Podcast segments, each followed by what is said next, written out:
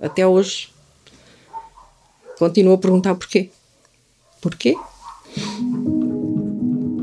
Entre 1980 e 1987, as FP25 de Abril fizeram 13 mortos. Eu cheguei a fazer 14, 15 ações por, por mês. Matou alguém? Não, que sabe. Tentaram parar o país com assaltos, balas e bombas. Eu abro a primeira página e vejo uma fotografia enorme do hotel.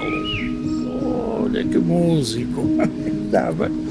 Pronto. Uh, como é que um herói de Abril se mete numa coisa destas? A organização terrorista só foi travada por uma ação policial que prendeu mais de 50 pessoas num só dia.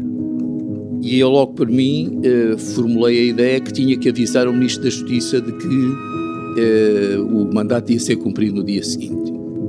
Durante cinco meses, uma equipa do Observador fez dezenas de entrevistas a agentes da Polícia Judiciária, procuradores, juízes, advogados, familiares de vítimas e antigos operacionais das FP25. Fui presa eh, acusada de ser dirigente das FP25 e condenada como tal. Dirigente? Sim. Coisa que. Nunca, nunca, me ouviram, nunca me ouviram confirmar isso. O observador teve acesso a milhares de páginas de documentos e visitou os locais onde tudo aconteceu. E ele dizia: traz um menino. E eu disse-lhe: o menino está morto.